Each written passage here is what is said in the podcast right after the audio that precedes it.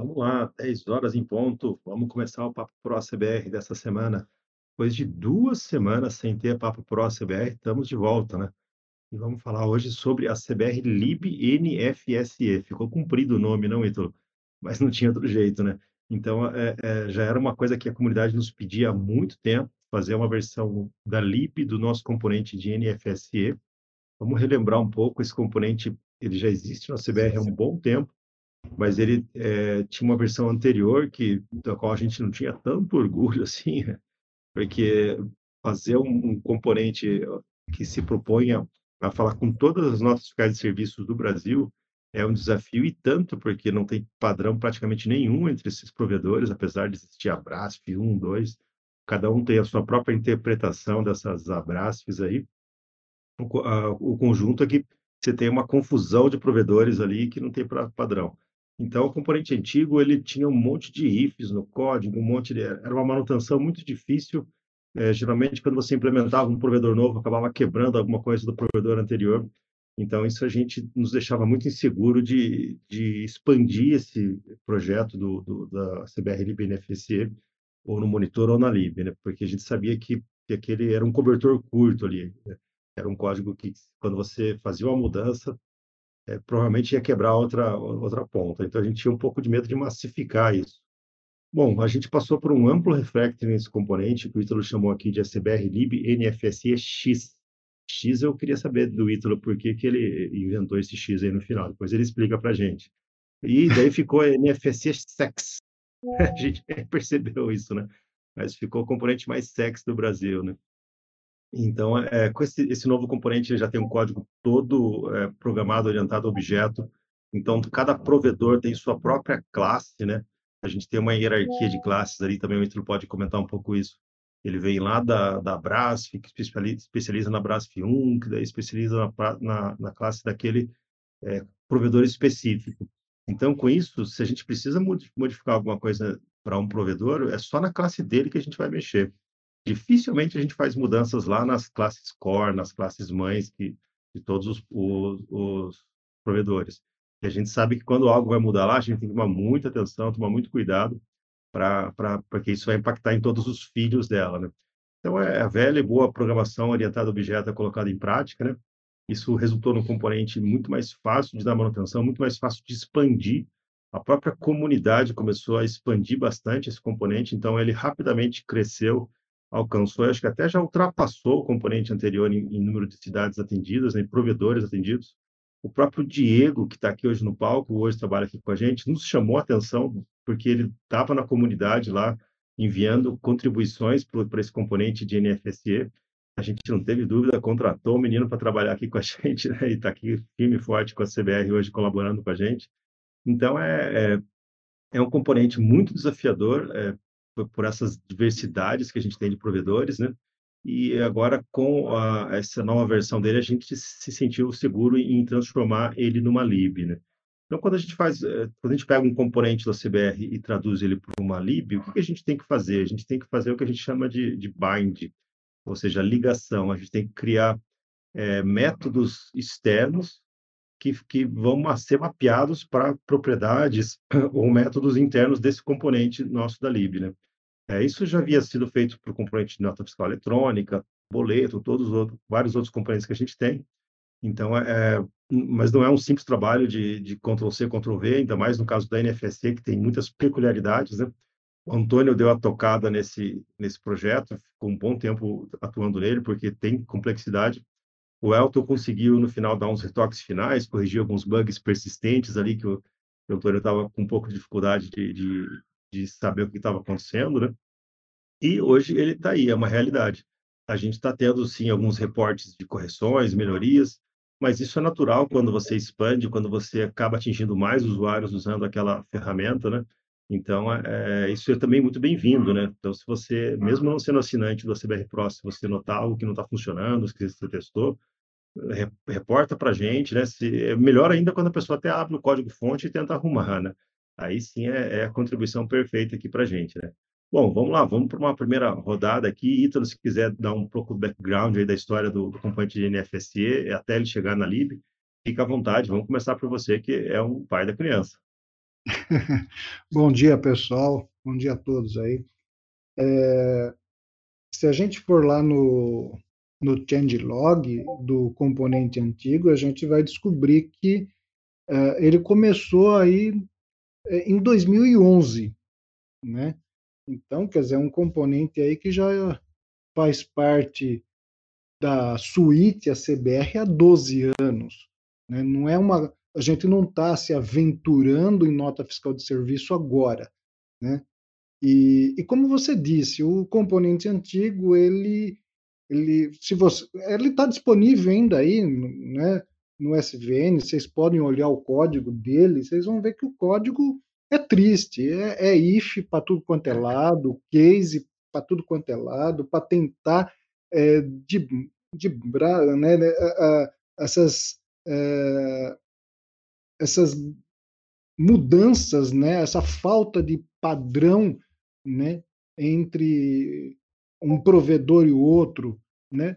Só relembrando, pessoal, eu falo muito provedor, provedor.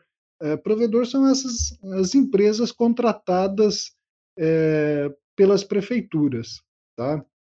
E então nem sempre eles seguem né, o layout da Brasp, às vezes dão lá seus pitacos, né? Ah, não gostei é, do, da tag município, eu prefiro cidade, não gosto de UF, quero estado, então tem, tem essas coisas malucas aí pelo meio, né? E... Ítalo, tem, tem, gente que não usa o, componente antigo, né? Mas o ideal é não usar mais, né? E a lib também ela só é baseada no novo, né? Exatamente, né? E, e recentemente, aí já é coisa recente, coisa de de dois, três anos, né, começamos a mexer nesse refactory praticamente em 2020, foi que começamos a, a, a moldar ele, como que a gente vai fazer, como então ele o, novo componente, o NFSEX, ele foi é, 99% reescrito, né? Então, não foi assim, ah, vamos fazer uma cópia e vamos melhorar. Não. Né? Ele foi reescrito. Pouca coisa se manteve do antigo. Né? Título e... Diga. Por que, por que o X, NFC X? ah, não, é, é, a gente ficou naquela, né? É, NFSE 2, 2 né? que, eh, começando a buscar alguma coisa, né, pra, uma vez que a ideia não era acabar com o antigo e, ó, agora né, tem esse novo aqui, né? É, a ideia era manter os dois componentes, né, para que uh, os desenvolvedores pudessem ter aí um, o seu tempo né, para poder migrar de um para o outro, então a gente precisa, precisa de um novo nome para o componente. Né? E olha, foi assim na, na louca, vamos pôr X aí. Tá Eu resolvi que não, não tem assim um, um porquê. Né? Não, o X né, é, é, é, me remete a, a, tal coisa. Não. É, simplesmente fosse para pensar assim, ó, vai ser a última versão que eu faço componente, daí seria o Z. o X pode ser que ainda tenha, pode ser que tenha é. uma CBRFC ainda, então.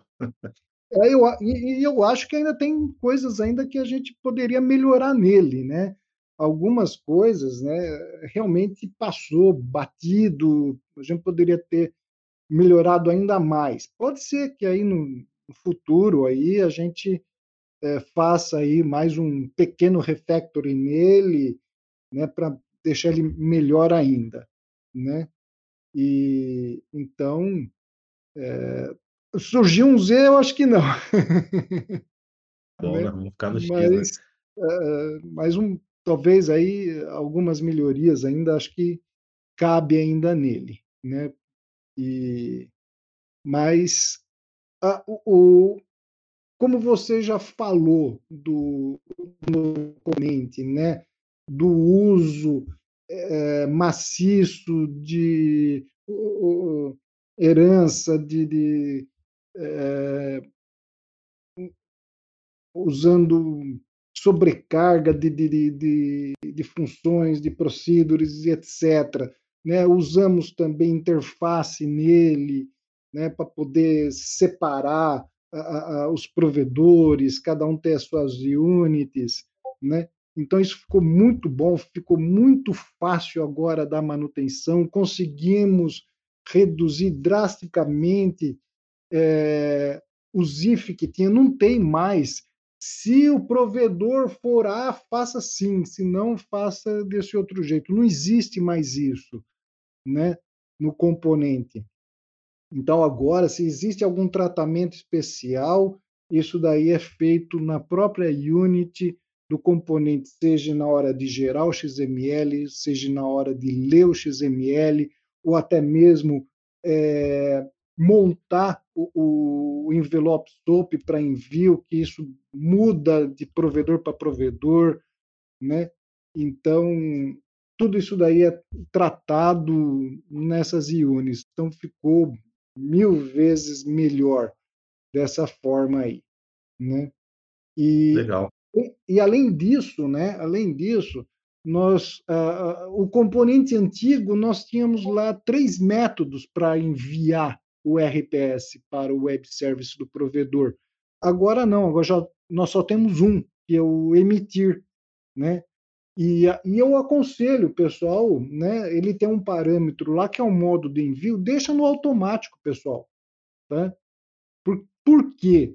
Porque se aquele provedor ele não uh, ele não tem o envio é, síncrono, só tem assíncrono, é esse que ele vai usar, o componente vai usar. Então, o componente hoje, ele ganhou uma certa inteligência, tá? Então, ele, você deixando no automático, ele sabe se é para enviar no modo síncrono, se é assíncrono, se é possível enviar lote, se, é, se o envio é sempre unitário, ele sabe é, se após o envio é, é para consultar a situação ou não, se é para consultar o lote, ele, ele vai saber tudo, tudo que tem que fazer, né?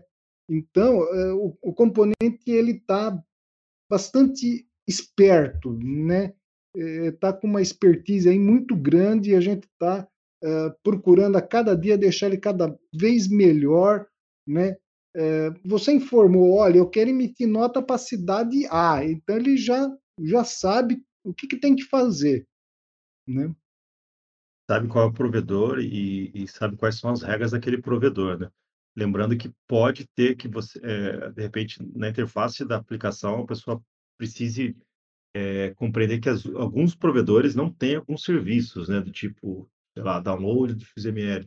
Às vezes tem num provedor, não tem no outro. Então, é, isso não é o ACBR, é o, é o provedor que está do outro lado lá, que, que não atende aquelas demandas, né? Mas aí, quando tem esses casos, o CBR sinaliza bem um, um, uma mensagem ali do tipo: esse, isso aqui não existe nesse provedor, né? Exatamente. O... Legal. Eu queria aproveitar e passar também para o Diego. Só, Pode só falar. Um minutinho, é, complementando isso, né? Quem, eu, eu acredito que a maioria que, este, que estão nos ouvindo é o pessoal que está com interesse muito grande na, na DLL, né? Mas, é, pessoal, tem aí um, um rol de provedores, né, por volta de uns 30 mais ou menos, que seguem a versão 1 do layout da Brasf. E mais uns 60, 70 provedores que seguem a versão 2. Tá? E, veja bem, tá? Ah, o que eu estou dizendo, segue, tá? mas não necessariamente segue a risca. Tá? É, na versão 2 do layout da Brasf, se vocês pegarem o manual lá da Brasf e, e começar a ver quais são uh, os serviços disponibilizados, né? ah, tem o envio, tem é, é, consulta, é, cancelamento, isso, aquilo, dá mais ou menos por volta de uns 10 serviços. Tá? E só que tem provedor que segue a versão 2 só que não implementou todos os serviços, que foi o que você acabou de falar. Tá? Eu tenho um aqui que se chama Megasoft, que é um que segue a versão 2, ele só implementou o envio unitário, não tem como você enviar um lote de RPS, né? E, e depois transformar isso daí em nota, então tem que ser eh, envio unitário, um por um, e só tem um método de consulta, mais nada. Você não consegue efetuar o cancelamento através da sua aplicação. Para vocês terem uma ideia. É, como que eu faço para cancelar uma nota se eu errar? Talvez no site, né, tenha a opção para cancelar, ou então o cancelamento, a empresa, né, o, o, prestador de serviço vai ter que ir pessoalmente lá na prefeitura e protocolar um documento de pedido de cancelamento da nota. Tá? Então, é, gente, é, não importa se você usa o componente ou se você usa a, a DLL, se você vai usar o motor, não interessa, tá? É, você deixa o, o teu cliente é, ciente, tá? Se for o caso, põe até no contrato, né, que você for fazer com o teu cliente, porque hoje a, a tua cidade é atendida pelo provedor A, que disponibiliza a, o, a opção para cancelar via web service. Amanhã troca o provedor e o novo não tem isso. Tá? Então, o teu cliente tem que estar ciente tá? que se ocorrer a troca do provedor, algumas funcionalidades podem parar de funcionar. É isso que eu queria acrescentar. É, boa, bem lembrado. Então, por exemplo, se você implementou a CBR NFSE X com a lib ou com o componente e está atendendo uma cidade, é, não significa obrigatoriamente que seu código está pronto para atender todo o Brasil e todas as cidades que a gente suporta. Justamente por essas questões. Às vezes você está é, se baseando num método que, que, não existe em alguns provedores. Então, você vai ter que colocar um if lá do seu lado, né? ou, ou alguma tratativa para que quando a pessoa tenta fazer aquela consulta, é, você capture o erro e, e mostre isso para o usuário de forma mais amigável. Né? Então, tem, tem essas questõezinhas que você vai para uma cidade nova, primeiro tem que entender qual é o provedor que atende essa cidade. Esse é, é o primeiro passo. E daí entender quais são as características desses provedores. Lembrando que também é, foi feito um trabalho para que o ACBR NFSC é, desse cobertura para é, quase 100% de todas as cidades que têm mais de 200 mil habitantes. É isso mesmo, Ítalo? Isso, eu, eu peguei a, a, lista, né, das cidades brasileiras, que são mais de 5 mil, né? E, e, e, essa lista ela já me dá ela em ordem decrescente por, por habitante, desde a cidade mais populosa para menos populosa, né? E eu peguei é, as cidades com mais de 200 mil habitantes, que gira em torno de 155 cidades, e fui checando, né? O componente atende essa cidade? Atende. Atende essa outra? Atende. Atende essa outra? Atende. Aí, no final, ficou faltando três cidades. Tá? Uma delas é, não tem web service. Olha só que uma coisa maluca. Uma cidade com, com mais de 200 mil habitantes, muito mais, é uma cidade que tem, acho que, que 500 mil, não, me recordo agora qual é a quantidade de, de, habitantes que essa cidade tem, mas ela não tem o web service, tá? Você, você, você não gera um XML, você gera um TXT, aquele, aquele arquivo é, blocado lá, que usado uh, que nem o, o, pelos bancos, coisa semelhante, né? E, e e, importa através do site. Tá? Então, e o objetivo do componente não é esse. Né? Então, ela ficou fora. Uma outra cidade, é... as outras duas seguem o layout da Brasf, uma delas já conseguimos implementar, descobrimos qual era o provedor contratado e já foi implementado, agora falta essa outra a gente conseguir implementar. Então, das das, dessas 155 cidades brasileiras com mais de 200 mil habitantes, hoje a gente só não atende uma delas, tá? por falta de informação, de saber quem é o provedor, etc. E, e essa informação, a, a, audiência pode estar pensando, poxa, mas não é só perguntar para a cidade, para o provedor, quais cidades ele atende. O pessoal não abre isso, né? A gente, se a gente pegar um provedor conhecido e falar quais cidades você está atendendo atualmente, o cara jamais vai passar essa lista para a gente. Por quê? Porque ele pode achar que eu sou um concorrente dele. Então, ah, eu sei um defeito desse provedor aqui, eu vou bater na porta de todas as cidades que ele atende para oferecer a minha solução a um preço melhor que o dele. É, então, eles não passam. Então, a gente tem que ir descobrindo. Como que a gente descobre? Quando alguém da comunidade nos relata, olha, testei o seu componente nessa cidade aqui que usa esse provedor, já ajustei o INI, né? a gente pode falar um pouco sobre isso também, como que faz esse ajuste no INI, né, para compatibilizar com uma, com uma cidade nova e está tudo funcionando, está redondo. A gente sobe isso para SVN, é mais uma cidade que a gente é, sabe que está compatível, né? Bom, é, queria passar aqui para o Diego, né? Ele que entrou no, no CBR devido ao NFSE, né? Foi as primeiras contribuições dele aqui com a, com a gente, né? E a gente viu que tinha muita qualidade naquilo e, e acabou convidando ele para trabalhar aqui. Mas ele também é responsável por toda a área de testes unitários, né?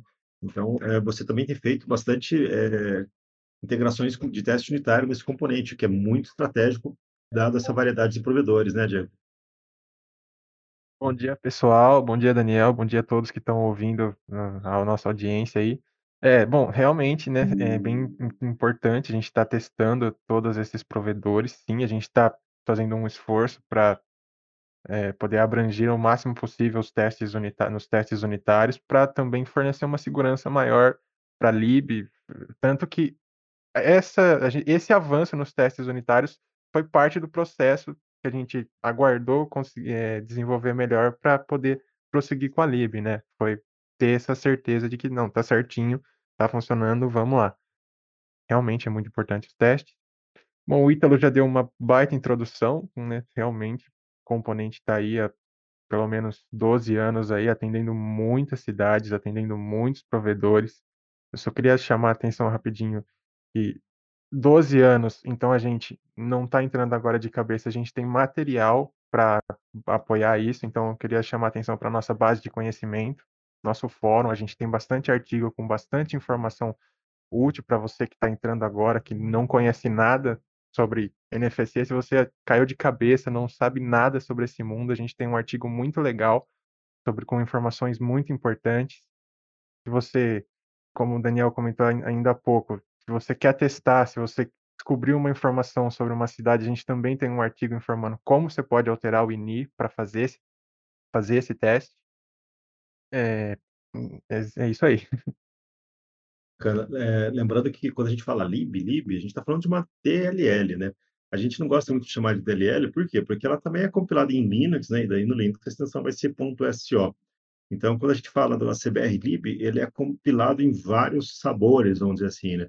Tem a versão STDK, CDSL, tem a versão 32, 64 bits, né? E a, e a, combinação disso tudo, além das versões Linux, né? No Linux, se não me engano, a gente está compilando só em 64 bits, porque muito raro você achar hoje um Linux 32 bits, né? Então, queria chamar a palco aqui o, o Antônio, né, sobre isso, para explicar um pouquinho para a gente é, essas diferentes versões aí, STDK, CDCL, 32, 64, por que, que tem tantos sabores aí da lib, né? E como que, como que o cara sabe qual que ele precisa usar? Só rapidinho, um pouquinho antes também comenta, é, um comentário prévio assim. É, a gente comentou bastante que uma constante para as notas de serviço é a falta de padronização. E uma coisa que está vindo para visando resolver isso é o padrão nacional. E o componente e, consequentemente, a lib já estão prontos para atender esse padrão também. Bem lembrado, bacana. Diga lá, Antônio Carlos. Bom, vamos lá. Bom dia aí, pessoal. Bom dia a todos. É, essa salada aí de, de convenção de chamada que fala, né? CDEL, que é STDCal, isso aí é baseado na, na IDE, tá? Então, cada IDE tem a sua convenção de chamada. Então, por exemplo, o C Sharp, ele usa o CDL, que é o STDCal. Então, a lib, a gente tem que distribuir essas versões, tá? É, justamente por conta da ideia de, de implementação. Então, o C Sharp usa STDK ou CDELC, o Java ele usa o CDELC também. É, para o Linux, a grande maioria das ideias, se eu não me engano, é CDELC também. Então, a gente tem que distribuir essas, essas versões aí para que a ideia não, não, não ocorra nenhum erro de, de consumo da lib. Da lib. Então, lá no manual tem até um, um, uma página explicando um pouco sobre isso, tá aí no, no chat aí. E os nossos exemplos, que está no SVN aí, é, a gente distribui a, a, maioria deles em CDELC, tá? É, é importante saber assim qual é a convenção de chamada, esse, esse e o CDEL, que são convenções de chamadas. É importante você saber na sua linguagem qual é a convenção de chamada que ela suporta, né? Como o Antônio falou, uh, o C Sharp suporta as duas, né? No Windows, uh, o STDK é exclusivo do Windows, né? Então, uh, no começo, a grande maioria das linguagens Windows só suportavam STDK. É, o CD, CDL, que ele, provavelmente Linux vai ser sempre CDL. Então, as linguagens mais novas estão sempre preferindo o CDL. Mas você tem que usar, se, se você está usando o byte com CDL, você tem que usar a versão da DLL em CDL. Senão você vai tomar um access violation lá que você não vai saber nem de onde veio, né? Começa a ter problemas é, desse tipo e que são difíceis de diagnosticar às vezes, né? Funciona um pouco, de repente ela quebra, mas então é, é, é provavelmente é a convenção de chamada que está errada na, na, na, definição, né? É, bom, o estouro de gente... pilha também, o Panda comentou isso, ali, né? ocorre bastante isso daí. E outra, outro erro muito comum que a gente vê no pessoal que vai usar a lib é, é, assim, ah, meu Windows é 64, então eu vou usar a versão 64 da, da lib. Pé, erro, erro, erro. Cara, não, não é por aí, assim, você tem que ver como que você compila o seu exe. Se você compila o seu exe em 32 bits, independente se você está rodando no Windows 64, você vai usar a biblioteca de 32 bits.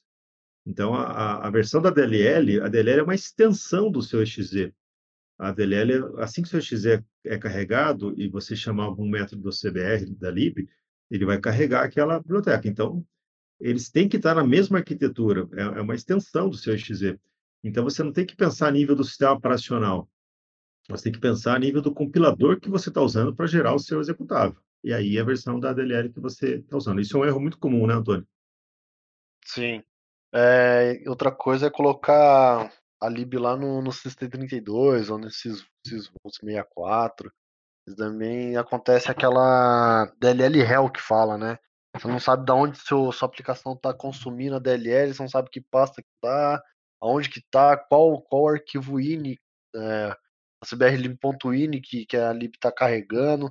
Então a aplicação ela fica perdida, né? Então, assim, o ideal é você ter uma pasta lá separada, onde está apontando a cbrlib, então aponta a aplicação lá para essa pasta, deixa ela atualizada nessa pasta, tudo bonitinho, que você não vai ter problema aí de DLL Hell ou qualquer outro problema que o Daniel comentou aí.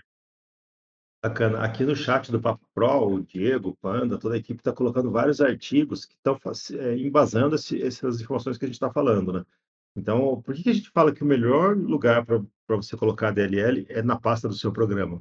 Porque é a sua pasta você coloca lá na, na pasta do Windows, já fala, olha só, é do Windows aquilo. Você está colocando uma DLL sua na pasta do Windows.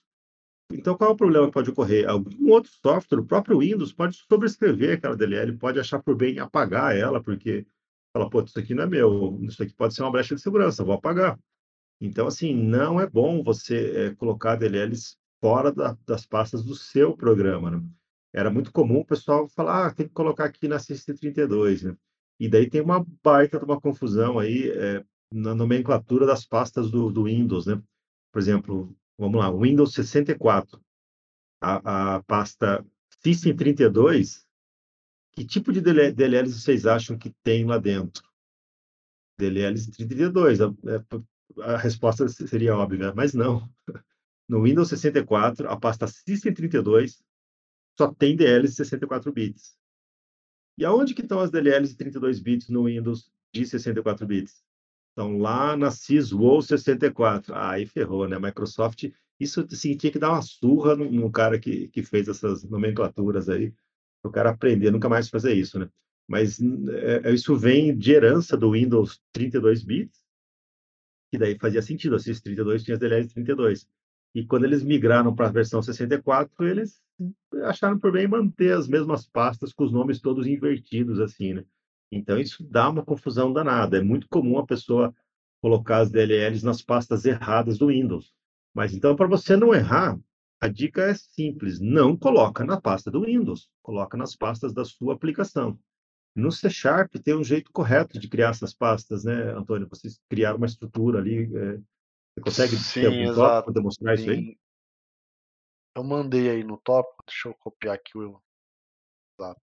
Um pouco mais para cima tem um tópico referente a, a bem-vinda à DLL, né? Então lá mostra como você vai distribuir o CBRLib para cada linguagem. Então, por exemplo, lá tem três exemplos: C Sharp, Java e VB6, tá? Para o Java, para o Java não, para o C Sharp, você vai criar uma pasta cbrlib e depois uma pasta x8664, que é onde você vai colar o, a lib lá dentro, tá? Então isso já é, já é do core do, do, do, do projeto do C Sharp, tá? Isso já vem lá do código do, do próprio C Sharp, junto com as classes. Então, por padrão, é só seguir esse tópico aí, que não vai ter problema. Legal. Dando algumas outras dicas aqui, olha, se você é de Delphi, se você usa Delphi, você não precisa da, da CBR Você pode usar os componentes diretos, você vai ter tem vantagens em usar o componente integrado à sua aplicação. Você tem eventos, você tem algumas coisas que é, seria muito difícil da gente implementar na DLL, na biblioteca, né? É, mas se você é de outras linguagens e fala, poxa, será que é, é, veio também para a gente muito essa pergunta? A sua DLL é, roda em tal linguagem? É, na verdade, quem tem que responder isso é você mesmo. Você tem que, a, respo a resposta seria assim: a minha linguagem suporta carga de DLLs? Porque a DLL do CBR, a biblioteca do CBR, é uma, uma biblioteca compartilhada comum, assim como é a do OpenSSL, assim como são as milhares de DLLs que existem mundo afora por aí. Então, o que você tem que se perguntar é: a minha linguagem consegue carregar bibliotecas externas? Se a resposta é sim, então você vai conseguir usar a biblioteca do CBR. O que a gente procura fazer no nosso SVN é colocar demos em várias linguagens, porque a gente sabe que a tarefa de carregar uma biblioteca de forma nativa não é muito simples, é uma tarefa técnica, né? Então a gente procura deixar ali exemplos, como a gente falou, em C Sharp, Java, acho que tem em VB6, é, e, e, a gente vai colocando exemplos das linguagens mais utilizadas aqui para a nossa comunidade. Acho que em Harbor, tem muita gente que usa Harbor também. Em né? Harbor tem bastante, bastante colega aí que utiliza. Inclusive, acho que tem uns dois colegas utilizando a lib de nota fiscal de serviço já. Estão fazendo os testes lá em Harbor. Pois eu até pedi para eles compartilhar, compartilharem a, a classe em Harbor para ver se consigo subir algum, algum, algum exemplo no SVN aí. Mas então... é, a gente busca implementar sempre nas linguagens que são mais utilizadas aqui na comunidade, igual o Daniel falou. Então, principalmente C Sharp, Java e o VB6, que eu acho que é, é o que mais é, é utilizado aí. VB6 firme e forte, não, já faz tempinho, acho que ele é mais, mais antigo que o, que o Delphi 7, mas ainda tem uma, uma legião de, de gente utilizando ele, né? É, então, assim, é, já está difícil da gente conseguir manter compatibilidade com o VB6, porque é uma ideia que é difícil de instalar, de conseguir, de, de... então, é, não sei até quando a gente vai conseguir manter ela, né? Acho que era bom o pessoal de VB6 já começar a olhar um pouco para frente e se atualizar aí, né? É, para quem está perguntando, ah, mas eu, é, a CBR Lib NFC poderia ser usado numa API? Pode, sem problema nenhum. Né? Eu até acho que o pessoal de Harbor tem usado muito isso, porque o Harbor é uma linguagem boa para você gerar APIs, né? Ele fica, ele gera executáveis bem performáticos, bem pequenos, né? Então, carregando a DLL ali, o cara tem todo o poder do CBR para fazer as, os documentos eletrônicos para ele, né? Como que tá? Deixa eu passar aqui para o Elton. O Elton que foi o cara que achou os bugs mais cabeludos aqui do, do, do da libNFSE. O que que que estava faltando lá, Elton? Qual que foi a, a bronca ali no finalzinho para a gente publicar ela? É, então, a, a lib ela tem um sistema de sincronização interno de, de configuração, né? Toda lib tem isso. E no caso da libNFSE, por causa da, da complexidade dos provedores, é, isso fica, fica realmente um pouco mais é, complicado, né? Manter a sincronização das configurações. Então, a gente estava tendo aí um, um problema entre o que você passava para a lib e o que ela jogava realmente para dentro do, do componente interno, né? Que a lib usa o componente do ACBR. E, e essa falta de sincronização estava gerando alguns erros estranhos. Às vezes você configurava a, a lib para um provedor e, e, o provedor não aparecia na lib, gerava uma exception, falava que o, que o, o município não tinha provedor. Então, foi, é um, era um problema de sincronização. Eu acho que qualquer programador mais é, avançado, mais experiente um pouquinho sabe, né, que essa é uma das partes mais difíceis que tem, né, na, na programação, é a questão de sincronizar é, dados, né, invalidação de cache e assim por diante. Então, isso atrasou um pouquinho, né, nós entregarmos aí a lib funcional. É, e, e, com certeza nós estamos trabalhando em cima disso, verificando se sempre se, se acontece mais algum problema, mais alguma coisa, se surgir, nós vamos trabalhar em cima também para evitar, né? Nós não queremos deixar nada é, mal feito para ninguém usar. Né? Esse não é o padrão do projeto CBE, é sempre deixar, entregar tudo funcionando direitinho, é o mais rápido possível, mas com qualidade. Não nós preferimos entregar alguma coisa com qualidade do que às pressas, né? É, e, e, vocês não terem a confiança que vocês já têm no projeto de, de tanto tempo, né? É, no nosso serviço. Então, isso atrasou um pouquinho, Daniel, a, a, a entrega da lib, né? Mas é, precisava ser resolvido. Não dava para soltar uma lib mal funcionando, né? Capenga, como a gente diz aqui na região, né? Uma lib capenga para o pessoal aí é, achar ruim depois. É, e até o pessoal, eu, eu lembro que era uma, não tipo uma reclamação, mas um pedido constante, insistente da, do pessoal, poxa, por que vocês não fazem a lib do NFSE? O componente já está aí, tem bastante gente usando, o pessoal de Delphi já usa. É que quando se trata de uma lib, é tudo muito mais difícil, é muito mais difícil debugar, é muito mais difícil achar onde estão os problemas quando eles ocorrem, né? Porque a gente não pode pôr breakpoints ali num, numa DLL binária, então, é para você reproduzir o mesmo ambiente do cara, que às vezes está usando uma outra linguagem que você não tem aqui, fica tudo muito mais complicado de, de, de, de investigar os problemas, né? Então, a gente tinha que ter certeza que o componente estava bastante estável para evitar essa, essa enxurrada de demanda de suporte que a gente talvez tivesse muita dificuldade de atender, né? Então, foi até um pouco É. isso que a gente acabou segurando, segurando o lançamento da Lib, né? É, Próximos é passos sim. agora Diga lá, Elton. É, é, não, inclusive eu, eu ia até acrescentar que você, você mencionou isso, né? E a gente tem essa dificuldade de montar o ambiente da pessoa eh, que está relatando o problema. E, e como você, você já comentou, né, o, Antônio Carlos aí antes, né? Tem é, é 32 bits, é, stand call, né, o CDCL e, e assim por diante, as chamadas. Pode ser que alguma coisa dificulte. E o, o próprio fato de ser uma DLL, é, para você debugar e trabalhar é um pouco mais difícil mesmo. É, tem jeito, mas dá um pouquinho mais de trabalho, é mais demorado. Então, tudo isso atrasa um pouquinho. Mas por quê? Porque a gente quer entregar uma coisa boa, né? A gente não quer deixar nada é, pela metade para ninguém. Os testes eu unitários estão ajudando muito nisso também, né? É, é, ele carrega a biblioteca, já faz vários testes de geração de arquivo, já, já vê se o resultado é o esperado, né? Isso também tá, foi bem bacana, né? Com certeza, com se eu, certeza. Se eu, desculpa. Elton, pode, pode. Não, é, se eu puder só acrescentar rapidinho como uma curiosidade aqui, como foi citado, né, a lib ela foi lançada, mas ela ainda é relativamente nova, né? Se a gente for ver a partir da data de lançamento, é, a gente recebe um ou outro relato de alguma coisinha que precisa ser vista, a gente está vendo, sim, o mais brevemente possível. Mas se a gente abrir aqui, eu abrir aqui rapidinho, somando a quantidade de downloads do demo e da versão Pro, ela já está ultrapassando 100 downloads. Então, assim, tem gente usando. O pessoal está usando, ela está instável, ela está legal. Temos, já Olha, temos emissões de NFSC com ela, né? A gente já tem Já, de, de já, já temos relatos de emissão. é, isso é bem legal. E ajuda muito, viu? O, o- o Diego realmente fez um bom trabalho na parte dos, dos testes unitários e ajuda muita gente até nos, até para poder encontrar os problemas, né? E, e certificar de que eles não estão voltando, né? Que a gente já resolveu eles e eles estão voltando de novo. Que a pior coisa que tem é você resolver um problema e daqui a duas compilações volta, ah, aquele problema voltou, ele está aqui de novo, batendo sua porta aí. O Clederson Maia está perguntando se, a, se as libs né, funcionam bem no mundo JavaScript.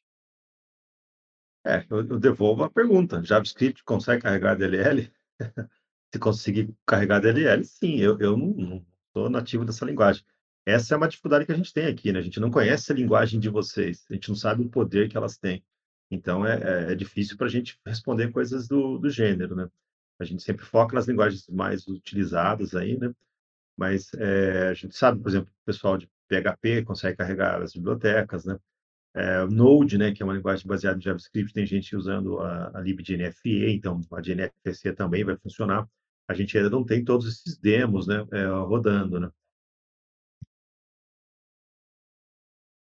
É, É, o Lúcio é, Marco é, perguntou aqui se existe um demo. Sim, um demo em C Sharp e em, em Java, por enquanto, né? Acho que a gente são as, as únicas linguagens, né, Antônio, que a gente disponibilizou demos até o momento, né? Disponível no SVN, sim. Só C Sharp e Java. Mas tem a documentação, né? Tendo a documentação, acho que consegue implementar o, fazer a implementação dos métodos da, da lib e facilita aí para qualquer outra linguagem. Legal, é, bacana.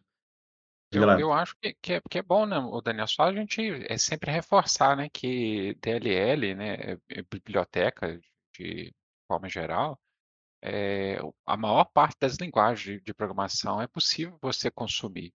Então, se, se sua pro- linguagem de programação consegue consumir uma, uma biblioteca, um .so, um .dll, não é muito difícil de você fazer isso na, é, com, com as libs da CBR. né? Só que você tem que ter esse conhecimento, né? É, Caso contrário, aí talvez a gente precise realmente de um programa exemplo nosso, né? É, e, e aí talvez a gente consiga e talvez não, vai depender do, do nosso know-how aqui. É, boa parte dos exemplos que a gente tem hoje no SVN, de várias linguagens, foi a própria comunidade que nos municiou. A gente teria muita dificuldade em criar esses exemplos justamente porque a gente não é nativo daquelas linguagens. Às vezes a gente ajuda, né? Porque a, além do, do, do, dos sabores que a gente citou aqui, a CDK, o CDSL, 32, CD4, ainda tem a multithread e a single thread. Então, podemos falar um pouquinho sobre isso também. Por que, que existe a DLL na versão multithread, né? E como que ela se diferencia da versão single thread? Alguém se arrisca aí? Deixa pro Antônio.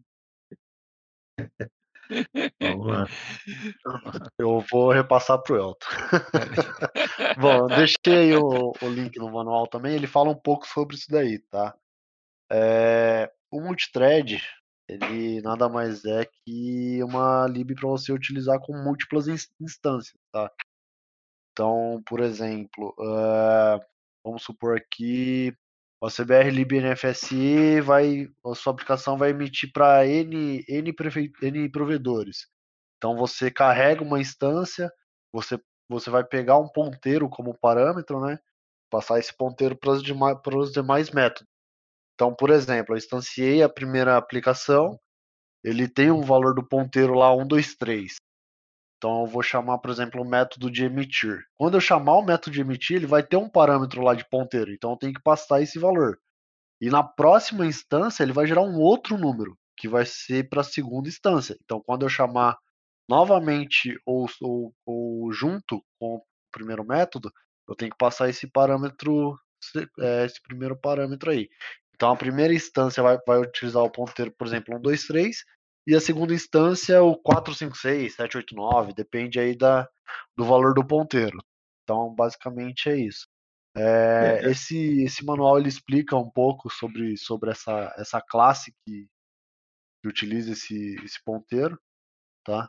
E a ideia é para consumo de, de API, criação de API, né? Você vai criar uma API aí com múltiplas instâncias, o melhor, o melhor caminho é o multithread.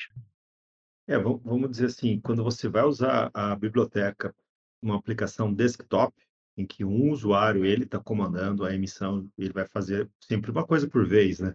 A gente na na sua própria interface você acaba limitando ele para fazer a emissão de um documento por vez. Então, nesse cenário, você pode usar a versão single thread e ela é um pouco mais simples de ser utilizada, porque ela não tem essa complexidade do ponteiro que o, que o Antônio acabou de, de citar.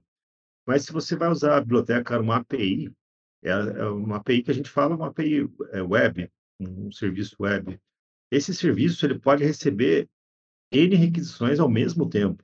Ele está lá disponível, escutando, e pode ser que 10 usuários consumam aque- aquela, aquele serviço web ao mesmo tempo, ou até mais, né? Então, se a gente carregasse a mesma biblioteca e essa mesma biblioteca tentasse atender os 10 usuários, o que, que ocorreria? Ia ocorrer uma que a gente chama de contaminação. Assim que o segundo usuário começasse a, colocar a configuração, os documentos dele, isso poderia afetar o primeiro usuário, modificou, modificou as variáveis de memória e daí de repente vai dar uma resposta errada para aquele primeiro usuário. Então, para evitar isso, como que a multithread funciona? Ela, você vai carregar uma DLL nova para cada instância. Então, para cada instância que chega, ele carrega uma versão inteira da DLL na memória. E como que você controla eh, essas instâncias? Assim que o método carregar DLL é executado, ele te devolve o ponteiro, que nada mais é do que uma área de memória. Então, ponteiros é, é simplesmente assim, olha, a DLL foi carregada e ela está nesse endereço de memória aqui. Isso que é um ponteiro. E, e você tem que guardar isso na sua aplicação, naquela thread que está tratando a- a- aquela requisição. Então, nas próximas chamadas que você for fazer da biblioteca, tipo consultar, enviar, imprimir, o primeiro parâmetro que você passa é esse ponteiro da biblioteca que foi carregada. Então, assim, cada thread ela tem um isolamento total da biblioteca, é, porque a biblioteca que foi carregada para ela é única. Então, não corre esse risco de, de uma contaminar a outra, né? Então, é, é, se você for usar APIs ou usar aplicações que, que vão ter concorrência, várias coisas vão acontecer ao mesmo tempo, você tem que usar a versão multithread. Se você vai usar a desktop, aí sim você pode usar a versão single thread. E, e falando em nota fiscal de serviço, né, que depende, você falou, se eu tenho uma 10, 20, 30, 100 clientes usando ela, e, e às vezes cidades diferentes, com provedores diferentes, layouts diferentes, então, hora está gerando o XML na versão 1 da Brasp, hora na versão 2, hora no layout próprio do provedor, então a solução é essa daí. Não tem como.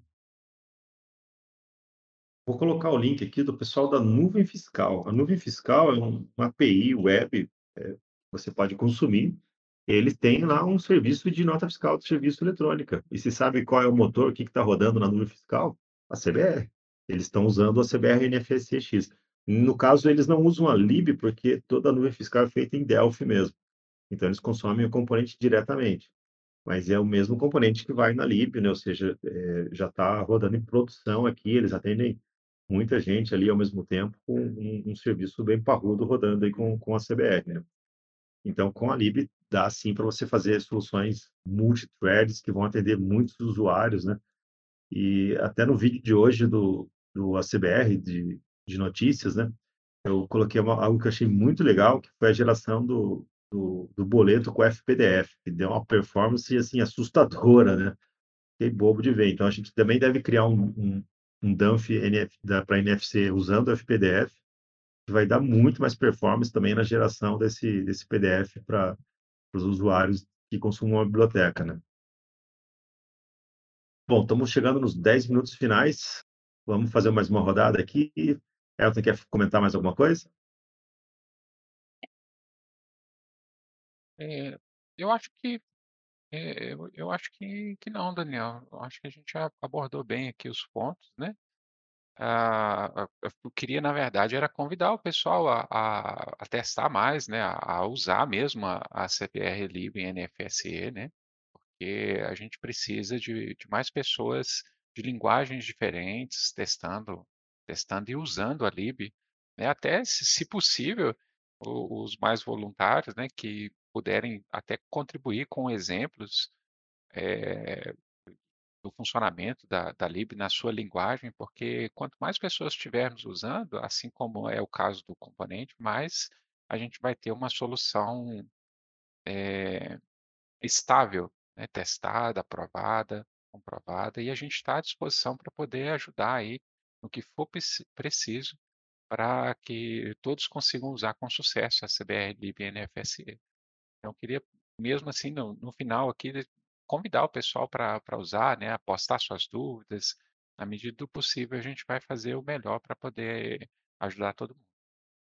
Ah, bem lembrado. E, e assim, fazer um demo igual esse C Sharp, Java, que o Antônio supervisor, que tem todos os botões, telinha, escambau A4, a gente sabe que é difícil fazer isso. A gente não espera que alguém da comunidade faça, nos entregue um demo nesse nível. Mas se você conseguir fazer um demo que carrega a biblioteca e chame um ou dois métodos dela para a gente ver como funciona, com isso a gente já consegue talvez estender esse fonte, ou pelo menos entender a lógica da sua linguagem, de como ele, ele ela funciona para carregar as bibliotecas e consumir os métodos dela. Então, isso já nos ajuda para caramba. Outra coisa que pode nos ajudar, quando você quiser relatar um problema ou alguma coisa, é você criar um mini projeto. Porque pode, pode ser que a gente não tenha, provavelmente a gente não vai ter aqui o ambiente para compilar os seus fontes na sua linguagem. Então, você de repente fala assim: olha, eu fiz um mini executável aqui, que só vai carregar DLL, vai chamar esse método e já vai cair no problema. Ótimo, para a gente aquilo lá já, já é uma, um meio caminho andado, porque a gente vai usar esse executável seu como uma ferramenta para a gente começar a debugar a DLL e entender o que está acontecendo. Né? Então, é, é, é a, a, conversa de, suporte da DLL, às vezes fica uma conversa de louco, porque fala assim, olha, quando faz isso, a gente faz, ah, mas aqui funcionou, ah, não, mas aqui, então, eh, a gente tem que ter um ponto em comum. Os pontos em comum são os demos, que estão no SVN, que a gente pode rodar aqui, e, e também, de repente, você é, sacar dessa, você fazer um mini projeto que a gente consiga executar aqui e, e reproduzir o, o sintoma que você está querendo relatar, né? Então, isso nos ajuda demais aí na, na, na depuração e, e, melhoria da biblioteca, né? Ítalo, quer comentar alguma coisa?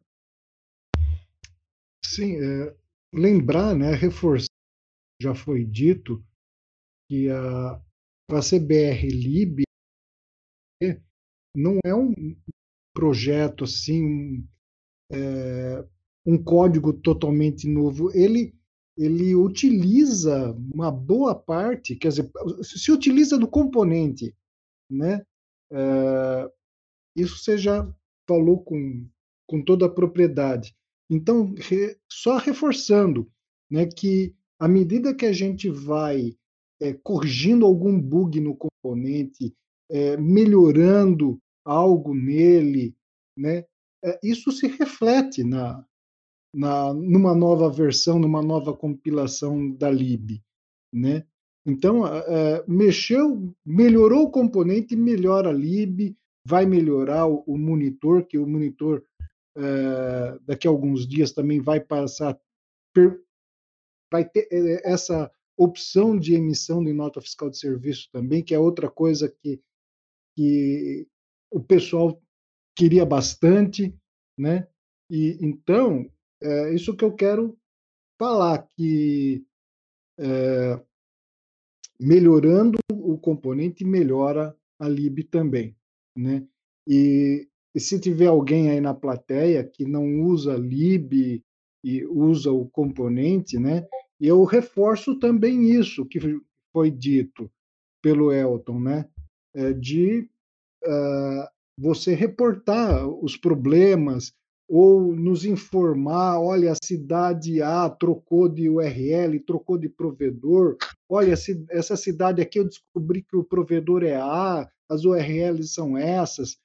E isso, todas essas informações são muito bem-vindas e a gente agradece imensamente quando vocês é, tragam essas informações para nós. Bem é lembrado. É e, e, assim, o próprio código da. Está vazando o áudio aí. Ah, é o próprio código da CBR-Lib, ele tem uma boa parte que é em comum, que a gente chama de core, né? Então, ele compartilha é, código já com a NF, NFE, com vários outros documentos fiscais que já tem libs rodando há um bom tempão. Então, toda a parte de leitura de configuração, é, de carga da biblioteca, tudo isso é incomum entre todas as bibliotecas. Né? Aliás, o código-fonte da CBR-Lib está todo aberto no SPN da CBR.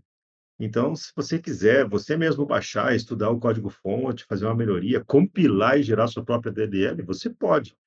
Né? A, a versão, a vantagem de quem é a CBR Pro é que toda semana a gente compila esse código-fonte mais atual, com todas as correções que a gente fez, tanto nos componentes do CBR quanto no código da lib, que gera novos executáveis com todas essas é, versões, SDDK, tal. É uma máquina de build que a gente tem aqui. Ele gera tudo em pacota num zip e a gente sobe isso para o nosso fórum, então, esse zip compilado. Então, toda semana tem uma versão nova lá. E, às vezes, e agora, principalmente, que a gente está. É, tem muita gente testando a lib, assim que a gente detecta algo que já estava errado, a gente já não espera a semana, a gente já roda a compilação da lib para subir uma versão nova ali também no, no fórum, né? Então, quem é pró tem essa vantagem, pode baixar qualquer momento que ele quiser uma versão compilada. Você não precisa entender de Lazarus, que é a ideia que a gente usa para compilar a lib, instalar, configurar, ver como é que compila. E, e, o executável que é gerado pela CBR também é assinado de forma digital. Então, a gente tem um, um, um certificado aqui, que é um Code Sign, né? um certificado, ele não é um A1 nem um A3, é parecido, mas é um certificado específico para assinatura de executáveis. Se você pegar a DLL do ACBR, que foi é, baixada lá, e usar botão direito propriedades, você vai ver que tem uma aba lá, é, segurança, e ali vai estar tá dizendo que aquele executável foi assinado pelo projeto ACBR. Então, se, é, se, você quer saber se é uma lib original da CBR, pronto. É, é, dessa forma que você vai, vai saber se ela foi gerada aqui pela gente. Isso dá uma pacificação também na questão de antivírus e outras ferramentas que é, costumam dar uma pontuação melhor para aplicações binárias assinadas. Então, tanto a CBR Monitor quanto as DLLs, todas são assinadas com o nosso certificado digital. Né? É, isso é já feito de forma automática também aqui pelo nosso build. Então, é, pra, são as vantagens aí de quem é, é CBR Pro, mas seguindo a ideologia do ACBR, todo o código-fonte da CBR Lib está aberto. Você pode contribuir, você pode investigar, você mesmo pode corrigir, você pode compilar a sua, né? A gente não, não, não tem ciúmes quanto a isso, né? Vamos lá, Antônio Carlos, quer fazer algum comentário final?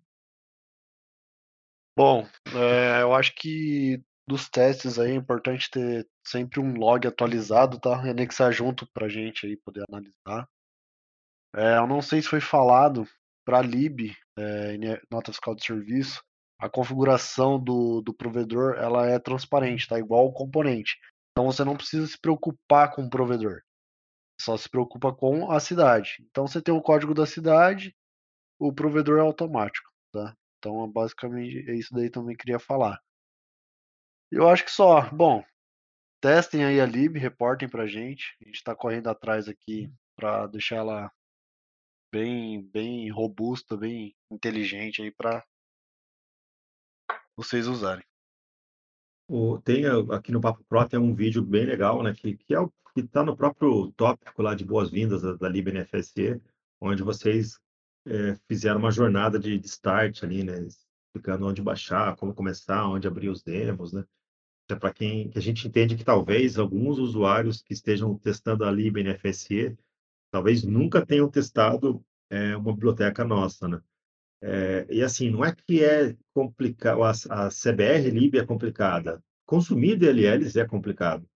Né? Já foi um tempo em que DLL era sinônimo de API. Quando alguém falava API, era uma DLL que o cara ia te entregar. Hoje, quando o cara fala assim, ah, uma API, é um servidor REST. É uma, uma API REST que o cara vai te entregar.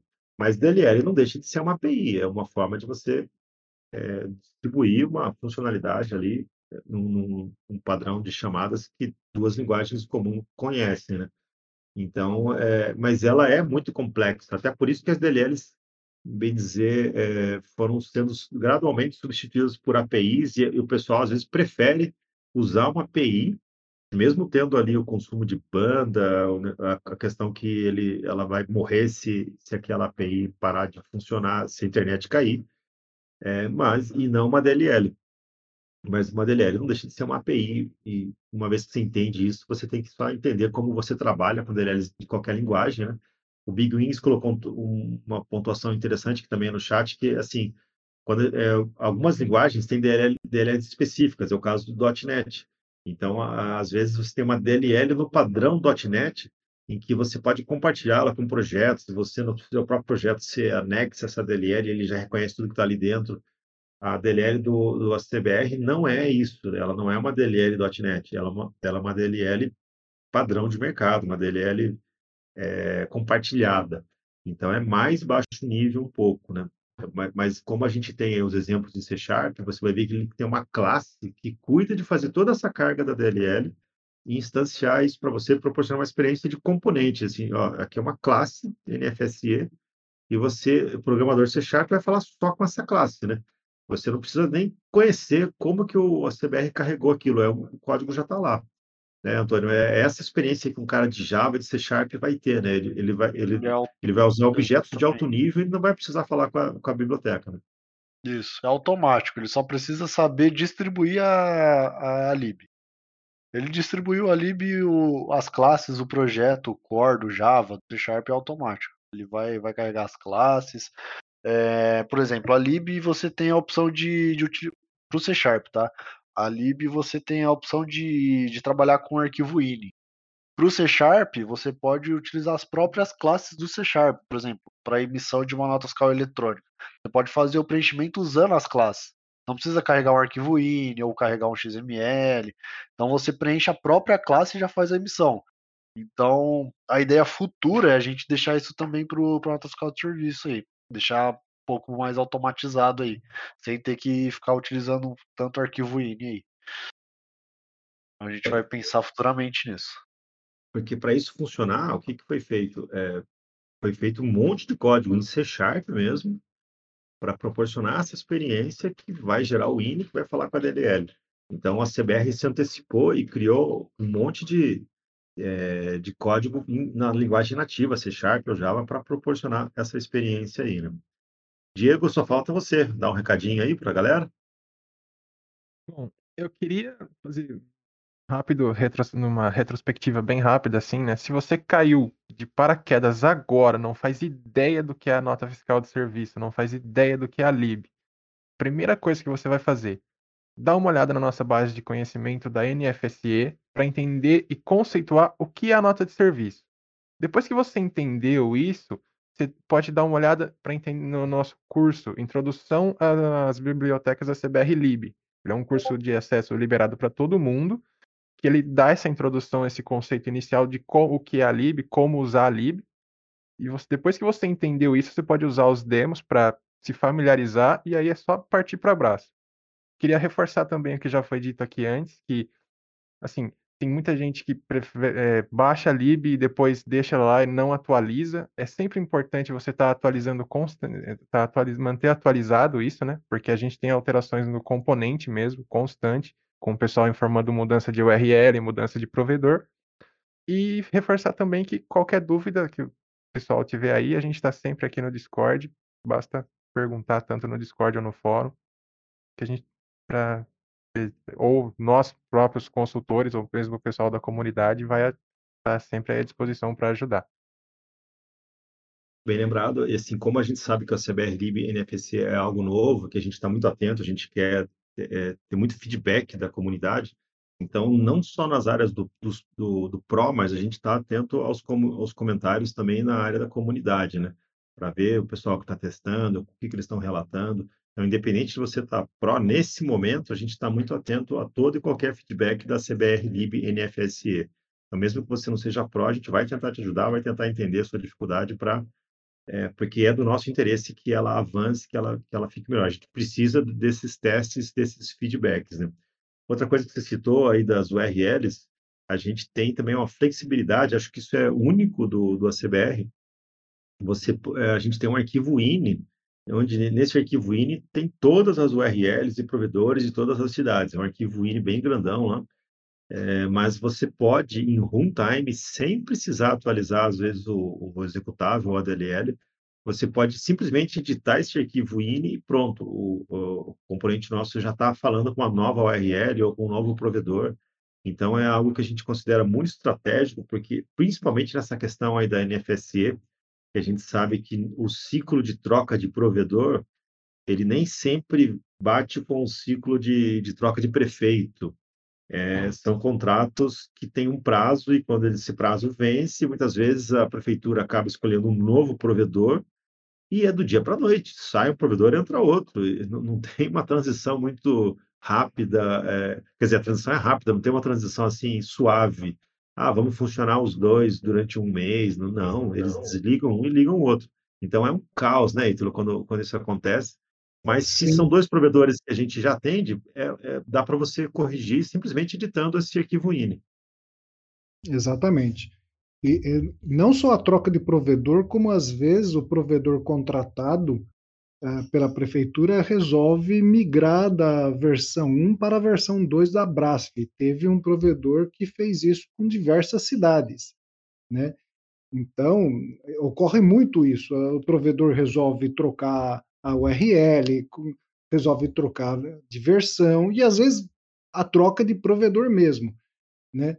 Então, temos um arquivo INI, né, com todas as cidades brasileiras, né, e com a, com a informação, quem é o provedor, é, quais são as URLs, né? Então, de é, assim, a toque de caixa, o que, que você pode fazer? Você pode abrir esse arquivo através de um, de um bloco de notas, por exemplo, ir lá e, e editar, alterar a URL, alterar o provedor, enfim, fazer a alteração necessária, né?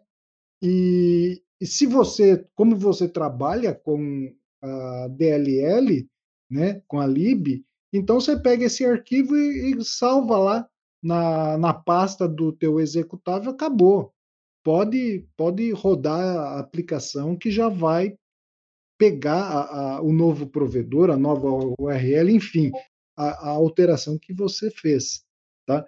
E, por favor, né, você mudou, nos avisa, olha, a cidade A mudou, agora não é mais eh, essa URL, essa outra, não é mais esse provedor, nos avisa para que a gente possa também fazer essa alteração e disponibilizar para todo mundo, não só para quem usa o componente, para todos que utilizam a, a, DLL também. E na próxima compilação, esse arquivo vai junto. Né? E, e só para mim terminar minha fala, é, com relação a, ao padrão nacional, tá? já foi dito aí que o componente também está preparado para usar o padrão nacional, né? que é uma, uma API, né? não é um, um web service, né? é uma API REST, né? e, e, e reforçar o seguinte, né? é só, se não me falha a memória, é só a Receita Federal vai ter esse layout, mais ninguém vai poder usar, então é, não vai surgir ah, o provedor XYZ é, segue o padrão nacional. Não, não, não segue. Tá? O único que vai poder usar esse layout é a Receita Federal, ela tem a API dela, então todo mundo vai enviar para lá. E a partir de setembro deste ano, tá? A partir de setembro deste ano, todos os prestadores de serviço que são MEI microempreendedor individual deverão emitir as suas notas através do padrão nacional, tá?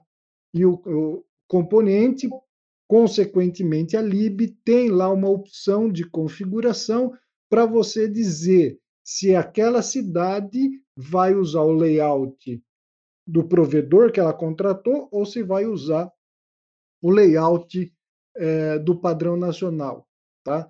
Porque você pode ter no teu hall de clientes é, prestadores de serviços que são MEI e outros que não são, né? Então, é, por exemplo, vou citar, citar, citar o exemplo aqui da minha cidade, Araraquara.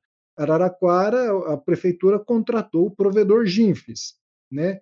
Então, se o contribuinte não é MEI, nós temos que gerar o XML segundo o layout é, usado pelo Ginfes, que é a Brasf versão 1, e enviar para o web service do Ginfes. Ponto. Agora, se o, o teu cliente ele for MEI, o, a partir de setembro, obrigatoriamente a partir de setembro deste ano, né, uh, você vai ter que gerar segundo o layout da, da, do padrão nacional e enviar o, para a API REST lá da Receita Federal, e não para o GINFES. O componente, a DLL já estão prontos para fazer isso.